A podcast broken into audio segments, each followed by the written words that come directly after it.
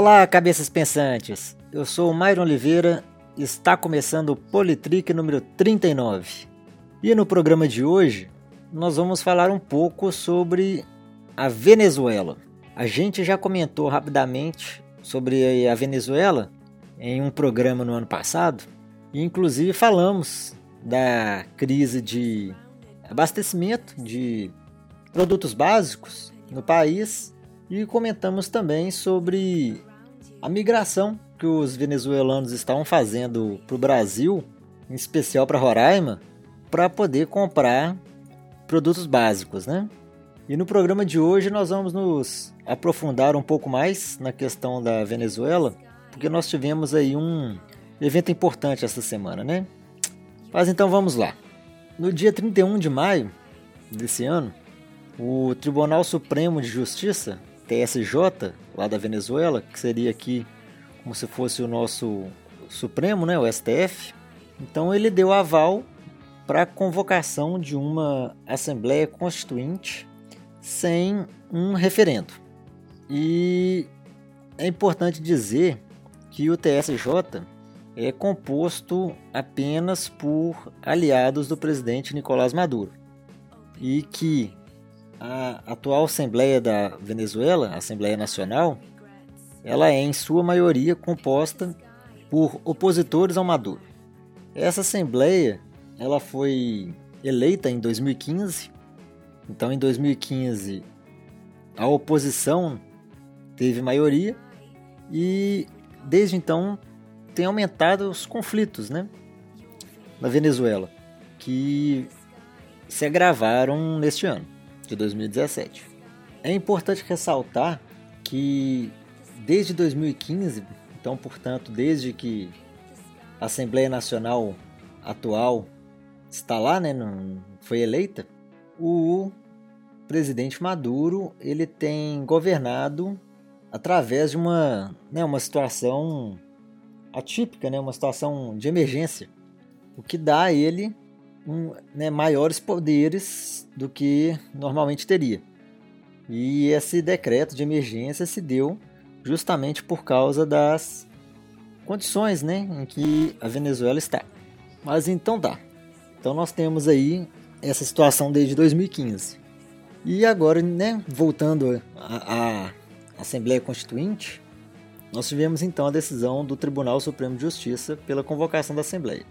A oposição disse que essa convocação sem um referendo é um golpe, porque eles alegam que na Constituição da Venezuela a convocação de uma Assembleia Constituinte ela deve ser submetida a um referendo.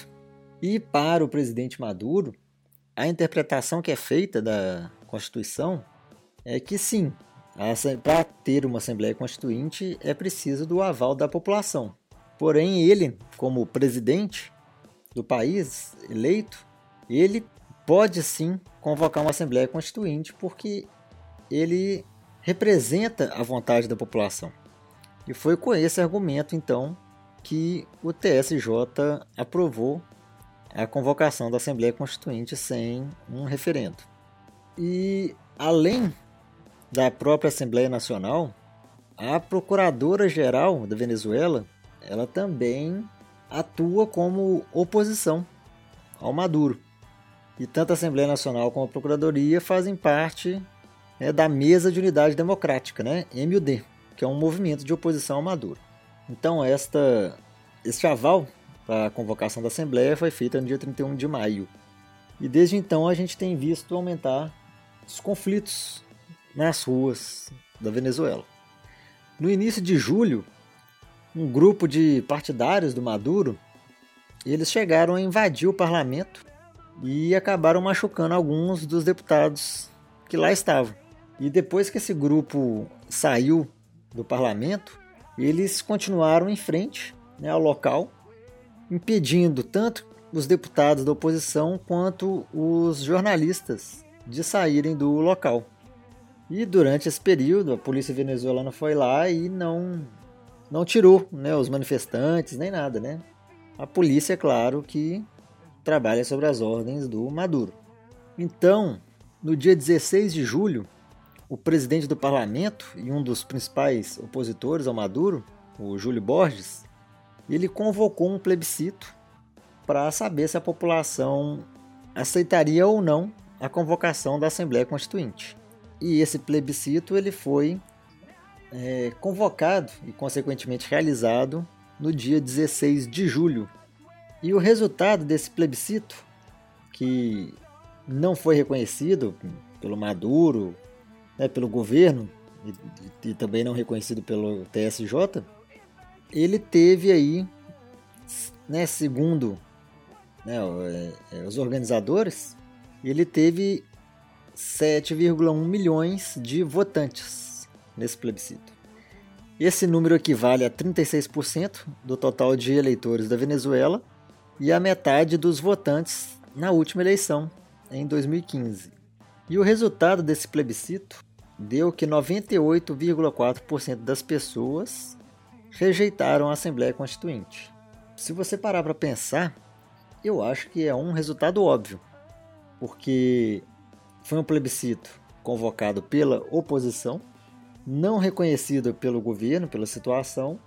Então é de se esperar que quem é a favor do governo não iria participar desse plebiscito.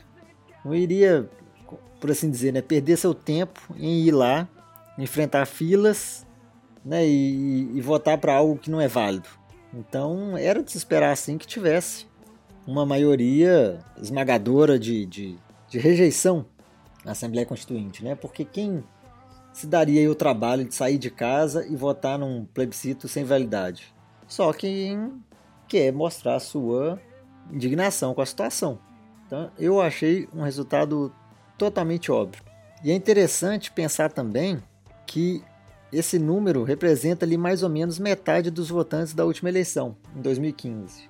A última eleição em 2015, apesar da oposição ter conseguido maioria na Assembleia, o país ficou muito dividido naquela eleição. Apesar da oposição ter sido maioria, ficou muito próximo é, é, da situação, o, o número de, de, de, votos. A oposição conseguiu um, um pouco mais de votos do que a situação. Então é como se todo mundo que tivesse votado na última eleição né, todo mundo tivesse votado contra né, o presidente, que fosse da oposição, tivesse ido para o plebiscito. Então, pensando assim também, seria até um número plausível de comparecimento para esse plebiscito.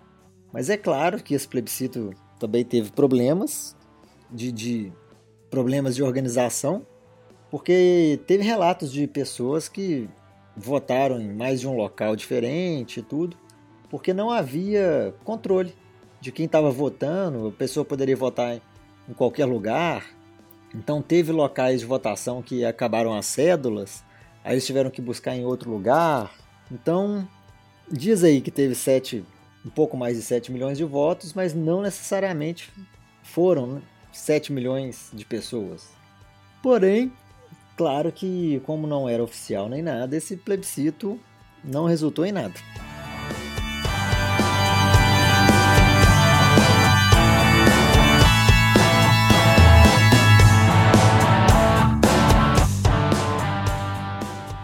De, depois, então, ainda de julho para cá, de meio de julho para cá, os Estados Unidos anunciaram aí uma sanção a 13 altos funcionários da Venezuela. O que, que significa essa sanção dos Estados Unidos? Isso significa um congelamento em todos os ativos que essas pessoas tiverem nos Estados Unidos e também impede que qualquer cidadão estadunidense faça transações com essas pessoas. E esse é o tipo de sanção que os Estados Unidos anunciaram e, né, tecnicamente é o que eles podem fazer. O governo brasileiro também criticou a decisão do governo venezuelano de convocar a Assembleia Constituinte. Então, segundo aí a chancelaria brasileira, a iniciativa do governo de Nicolás Maduro viola o direito ao sufrágio universal, desrespeita o princípio da soberania popular e confirma a ruptura da ordem constitucional na Venezuela. Então, esse daí foi o comunicado brasileiro. Nós temos aí que o Brasil é contra esse, essa Assembleia Constituinte, né? Mas acontece que a eleição para a Assembleia Constituinte ocorreu assim mesmo e foi feita no dia 30 de julho. A oposição se recusou a participar da Assembleia Constituinte. Se nós temos uma oposição que se nega a participar das eleições, é claro que todos aqueles que foram eleitos fazem parte da situação. Então, todos os deputados eleitos para essa Assembleia Constituinte, eles então são situacionistas. E o resultado dessa, dessa votação, segundo o governo, teve um comparecimento de 41,43% dos eleitores, algo em torno de 8,1 milhões de pessoas. Mas, segundo a oposição, foram apenas 12% do eleitorado e não 41%. Essa nova Assembleia Constituinte, além, é claro, de escrever né, uma nova Constituição, ela destitui a atual Assembleia. Então nós temos uma Assembleia, em sua maioria de oposição, sendo destituída e teremos aí uma nova Assembleia, feita apenas por deputados da situação. E ainda nós temos aí uma declaração do presidente da Smartmatic, que é a empresa que forneceu as urnas eletrônicas para essas eleições, que ele disse que o resultado foi adulterado, porque segundo ele há uma diferença aí de um milhão de votos entre os números divulgados pelo governo venezuelano e os números apurados pela empresa. Então, essa aí é um pouco do histórico recente da Venezuela. Isso sem contar que estão ocorrendo manifestações no país inteiro e são manifestações violentas com quebra-quebra, saques e tudo. E também que estão tendo como resultado algumas mortes. Estão ocorrendo mortes nessas manifestações. Ocorreram mortes também durante o, o plebiscito, durante a, as eleições para a Assembleia Constituinte. Então, realmente, a Venezuela está passando por um momento muito violento. E a oposição diz que essa nova constituinte vai dar maiores poderes ainda para o Maduro. Se não me engano, o mandato do Maduro termina ano que vem, no final do ano que vem, 2018. E aí seriam, teriam né, novas eleições. Mas vamos ver aí o que, o que essa né, nova Constituição vai decidir né, sobre isso.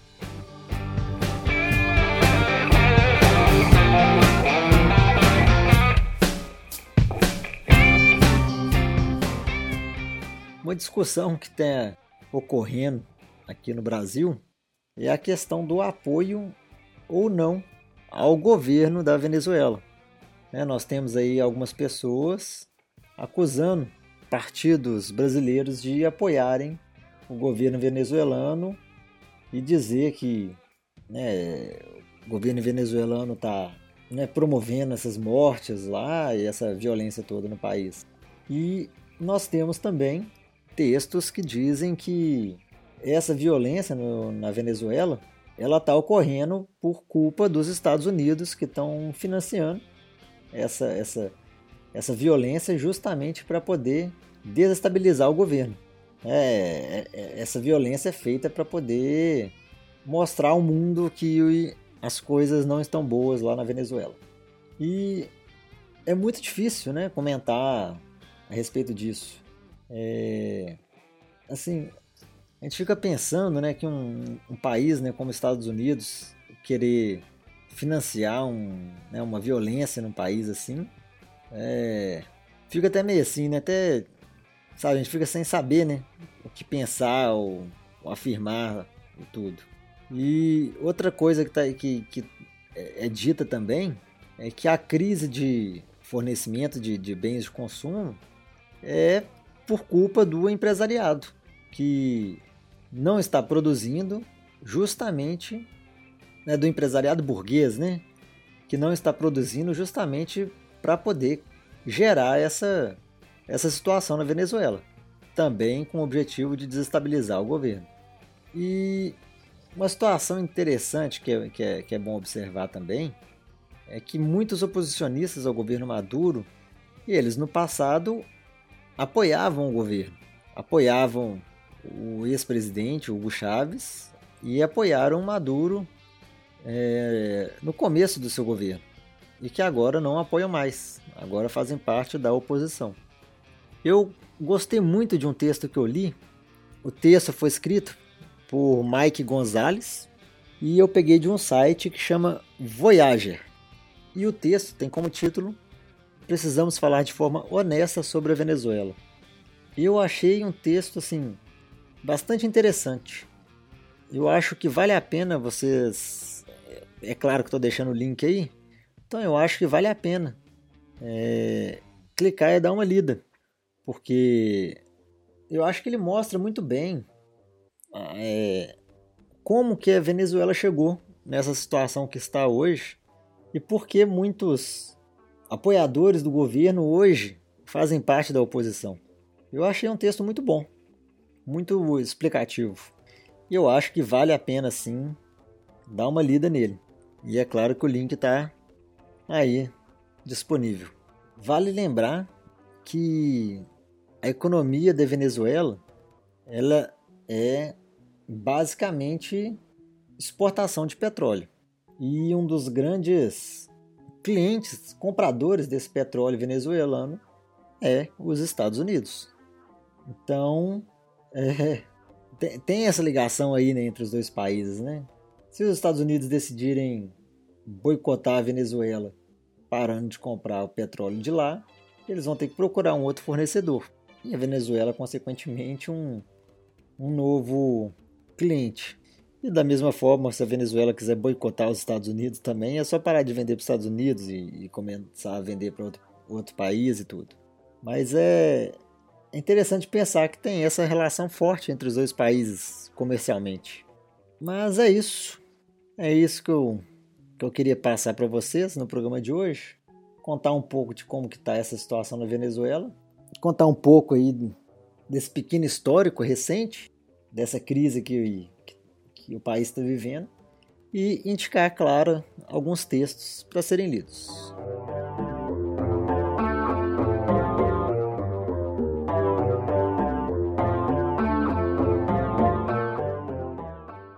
E só para poder fechar o programa de hoje, no dia que eu estou aqui gravando esse programa, é o dia em que a Câmara votou, então, o parecer sobre aquela denúncia do Temer. Então a Câmara votaria se o Temer teria que ser investigado ou não pelo STF. E em caso de aprovação de dois terços para essa investigação, o presidente Temer seria afastado. E como eu já imaginava, o resultado dessa votação é que o presidente Temer não vai ser investigado por um suposto crime que ele possa ter cometido. Então, o STF não poderá investigá-lo no momento. Essa investigação ela pode ocorrer após o mandato do presidente Temer. Mas enquanto ele for presidente, como a, a Câmara não autorizou, então ele não pode ser investigado ele enquanto como presidente. Para mim já era um resultado já esperado, já pelo, por todo esse, todo esse movimento que nós vimos aí nesses, nesses últimos dias. Não é um resultado que me agrada. Eu acho que tinha que ser investigado sim. E é interessante ver que né, algum um dos argumentos para que ele não fosse investigado é que é, é para o bem né, da estabilidade do país, pelo bem da economia do país. O que eu acho uma grande bobagem. Mas não, não pude acompanhar a votação hoje, só li algumas coisas muito rápidas, então eu não vou me alongar sobre isso aqui não. Eu vou tentar ler mais sobre essa situação hoje e se possível, eu vou deixar um artigo lá no nosso site, que é o politrick.com.br. Mas então é isso. Fechamos aqui o programa de hoje. Siga-nos então nas nossas redes sociais, acesse o nosso site e daqui a 15 dias nós estamos de volta. Por hoje é só então. Até mais. Um abraço. Falou.